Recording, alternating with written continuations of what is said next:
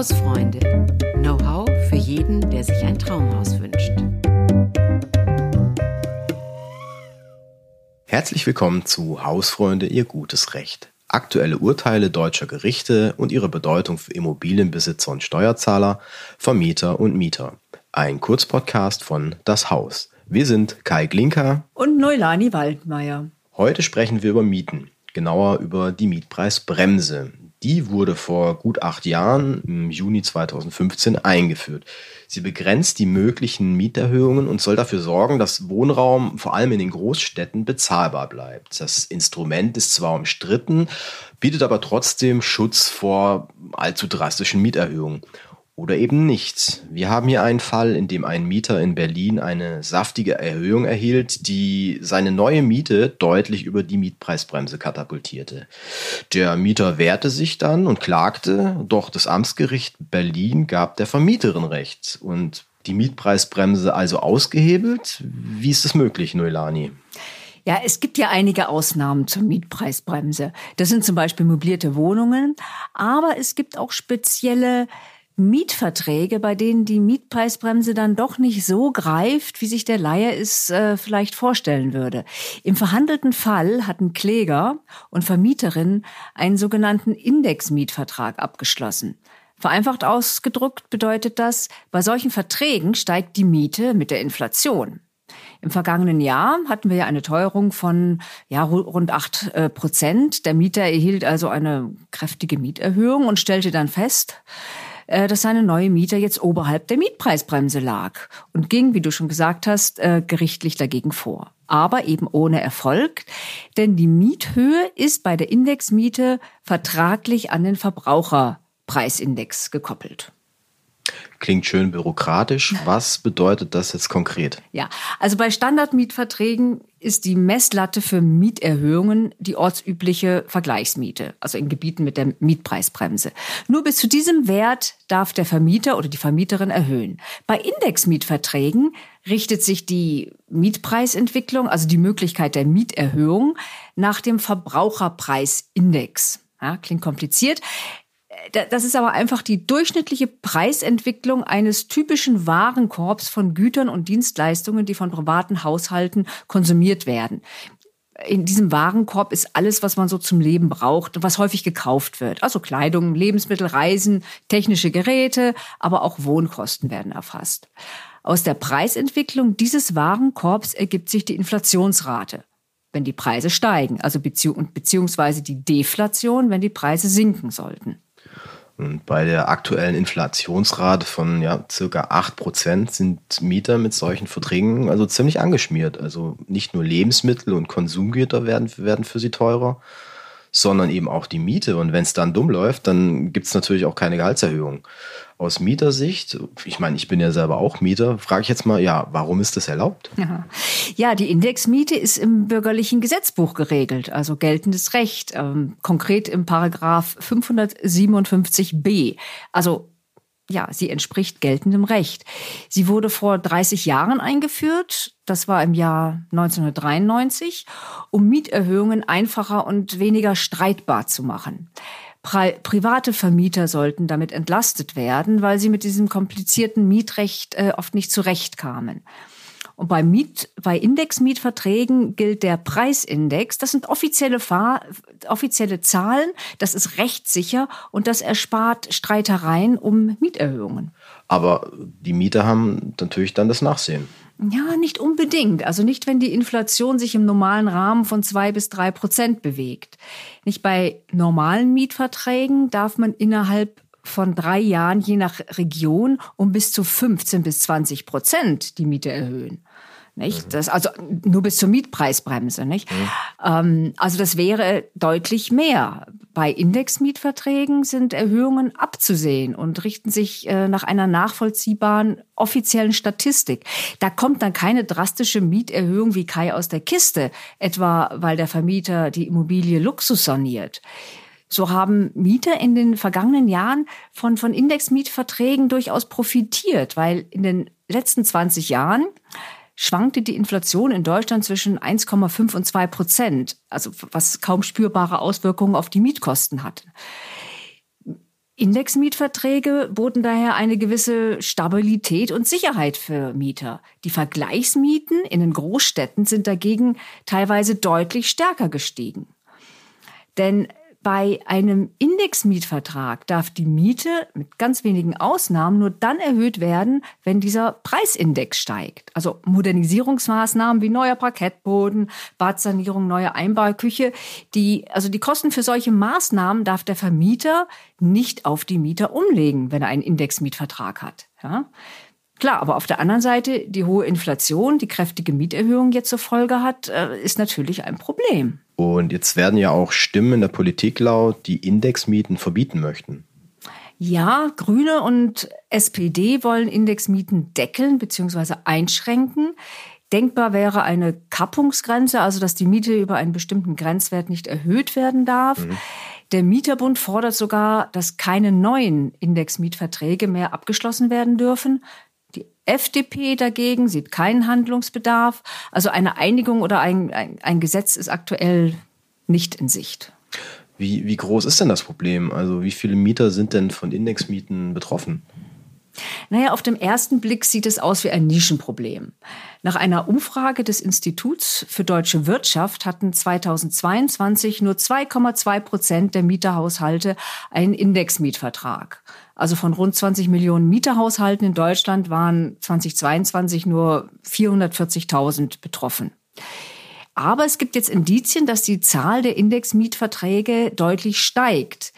In größeren Metropolen werden aktuell im Schnitt ähm, bei 30 Prozent der Neuverträge Indexmieten vereinbart. Das berichtet zumindest der Deutsche Mieterbund. Für Berlin geht der Mieterbund sogar von 70 Prozent Indexmieten aus bei Neuverträgen. Ja. Und wenn es in einer Region viele Indexmietverträge gibt, die mit der Inflation dann steigen werden, hat das auch Auswirkungen auf den Mietspiegel. Nicht? Also die Vergleichsmieten steigen dann äh, bei Inflation dann noch, noch etwas schneller. Also vor allem in den Großstädten können Indexmieten dann zum Problem werden. Und dort, wo es dann in, ohnehin schon teuer ist, dann da wird es noch teurer. Ja, aber man muss auch mal die andere Seite betrachten. Also Vermieter sind ja genauso von der Inflation betroffen. Und für viele private Kapitalanleger kommt sicherlich jetzt auch noch das Problem der gestiegenen Zinsen dazu. Nicht? Also wenn die Immobilie noch nicht abbezahlt ist und jetzt vielleicht irgendwie die Zinsbindung ausläuft. Also aus unternehmerischer Sicht ist die Wahl der Indexmiete also durchaus verständlich und sie ist ja auch rechtens. Nicht? Aber auch ganz wichtig, bei Abschluss des Mietvertrags darf die Miethöhe auch bei einem Indexmietvertrag nicht gegen die Mietpreisbremse verstoßen. Da gilt für Vermieter auch die ortsübliche Vergleichsmiete. Aber dann darf parallel zur Inflationsrate regelmäßig erhöht werden, auch über die ortsübliche Vergleichsmiete hinaus, oder wie? Ja, ja, aber auch dafür gibt es Regeln. Also die Miete, die Indexmiete darf nur einmal im Jahr nach Ablauf von mindestens zwölf Monaten erhöht werden. Maßgeblich für die Erhöhung ist nicht die Inflationsrate, sondern der Verbraucherpreisindex, den das Statistische Bundesamt ermittelt und auf seinem Internetportal veröffentlicht. Ähm, jetzt sprechen wir hier von Index und es hört sich ein bisschen abstrakt an. Was muss ich denn mir denn unter diesem Index genau vorstellen? Also ein Index ist eine statistische Maßzahl, die wird verwendet, um Veränderungen über einen bestimmten Zeitraum darstellen zu können. Es gibt einen Basiszeitraum, das ist beim Verbraucherpreisindex aktuell das Jahr 2000. Für das Jahr 2000 wurde der, die Indexzahl 100 festgelegt. Wenn der Warenkorb günstiger ist, rutscht der Index entsprechend unter 100. Das war zum Beispiel in den Jahren davor der Fall. Nicht? Also wenn du es jetzt heute aufrufst und schaust, wie ist der Index für 2015, dann ist der unter 100. Ne? Und gibt es eine Teuerung, dann steigt der Index entsprechend. Und das Schöne an so einem Indexsystem ist, dass man von jedem Zeitpunkt A zu jedem beliebigen Zeitpunkt B die Teuerung in Prozent ganz einfach ausrechnen kann. Und wie rechnet man das aus? Okay, da gibt's eine Formel. Also man nimmt den neuen Indexwert, teilt ihn durch den alten Indexwert, der in der Vergangenheit lag, ne? nimmt das mal 100 und zieht 100 ab. Kompliziert. Ich mache mal ein Beispiel. Also der Indexwert für April 2023 ist 116,6. Für April 2022, also vor einem Jahr, 108,8. Ja, dann nehme ich 116,6 geteilt durch 108,8, das ist dann 1,07. Das hatte ich vorher ausgerechnet. Ja? Dann nehme ich das mal 100, gibt 107. Und ein paar zerquetschte. Gut, jetzt kommt minus 100, ergibt 7. Also um 7 Prozent darf der Vermieter die Miete erhöhen. Wenn die Miete in den vergangenen zwölf Jahren nicht schon erhöht wurde. Ne? Mhm. Und angenommen, er hat der, der Vermieter hat die Miete jetzt seit 2020 nicht erhöht? Ja, dann darf ich den Wert von 2020 nehmen und mit dem rechnen. Also im April vor zwei Jahren lag der Index knapp über 100.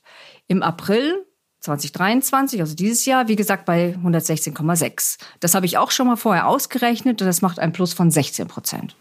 Ganz schön happig, ehrlich gesagt. Ne? Also kann ich da als Mieter irgendwie nicht dagegen vorgehen oder mich wehren? Ne, es gibt keine rechtlichen Mittel, nicht? Es ist ja vertraglich genauso vereinbart. Aber die Erhöhung passiert nicht automatisch. Also der Vermieter muss sich schriftlich bekannt geben und auch die konkrete Indexveränderung nennen und natürlich auch die neue Miethöhe. Und ob das alles so stimmt, kann der Betroffene natürlich leicht nachprüfen. Die Zahlen sind ja öffentlich. Wenn alles korrekt ist, dann ist die Mieterhöhung aber auch wirksam. Das ist ja bei einem normalen Mietvertrag wäre das anders. Da muss der Mieter erstmal zustimmen. Tut er das nicht, müsste der Vermieter die Erhöhung einklagen. Nicht?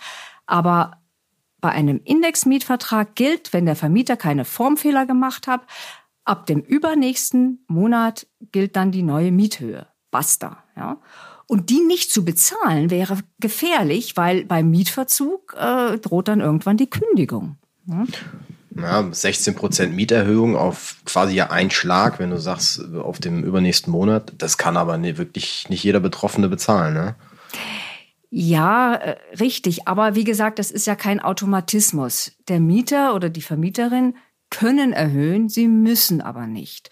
Und es liegt auch völlig in ihrem Ermessen, um wie viel Prozent sie dann wirklich erhöhen. Äh, häufig äh, wird auch nicht die gesamte Indexsteigerung ausgeschöpft. Nicht bei einer Teuerung von 16 Prozent. Gut denkbar, dass dann nur, nur in Anführungszeichen um 10 Prozent erhöht wurde. Aber wenn jetzt die letzten zehn Jahre nicht erhöht wurde oder kaum, sind 10 Prozent vielleicht jetzt auch tragbar, nicht?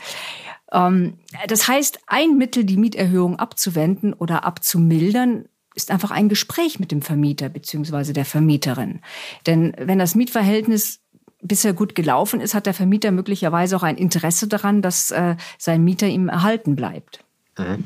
Und ja, jetzt, wie wir hatten ja das, äh, wir hatten es davon, Inflation äh, ist recht hoch und aber in einer, bei einer Deflation würden die Preise ja sinken. Also, genau. Haben die Mieter denn dann einen Anspruch auf, auf eine reduzierte Miete?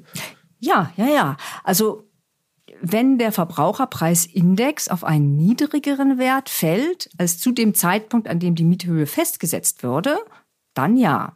Dann können Mieter mit Indexmietverträgen eine entsprechende Reduktion der Miethöhe verlangen. Aber so etwas passiert eben nur bei einer Deflation. Das heißt, wenn die Preise flächendeckend sinken oder gesunken sind. Es reicht nicht, wenn die Inflation sinkt. Nicht, wenn sie jetzt von acht auf zwei Prozent sinkt, dann gibt es ja immer noch eine Teuerung, aber eben nur um zwei Prozent. Nicht, aber der ganze Warenkorb, der den, den Verbraucherpreis bestimmt, der muss billiger geworden sein. Und eine Deflation hatten wir seit Einführung der Indexmiete nicht mehr in Deutschland. Das lag auch an der Nullzinspolitik der EZB in den vergangenen Jahren, die eine Deflation ja auch unbedingt verhindern will. Gut, wenn eine Deflation droht, dann ist das ja auch kein Zuckerschlecken und da wären dann äh, zu hohe Mietpreise nur wirklich eines von zahlreichen gravierenden Problemen. Genau. Auf unserer Webseite haus.de haben wir weitere Informationen für Sie zu den Themen Indexmiete, Staffelmiete und generell zum Mietrecht zusammengestellt. Für heute war es das schon wieder mit unserem Kurzpodcast Ihr gutes Recht, unserer kleinen, aber feinen Rechtsabteilung. Wir freuen uns, wenn Sie das nächste Mal wieder reinhören. Falls Sie Fragen oder Anregungen haben, schreiben Sie uns an hausfreunde.haus.de. Natürlich können Sie uns auch beim Streamingdienst Ihres Vertrauens abonnieren. Machen Sie es gut und wir hören uns. Tschüss.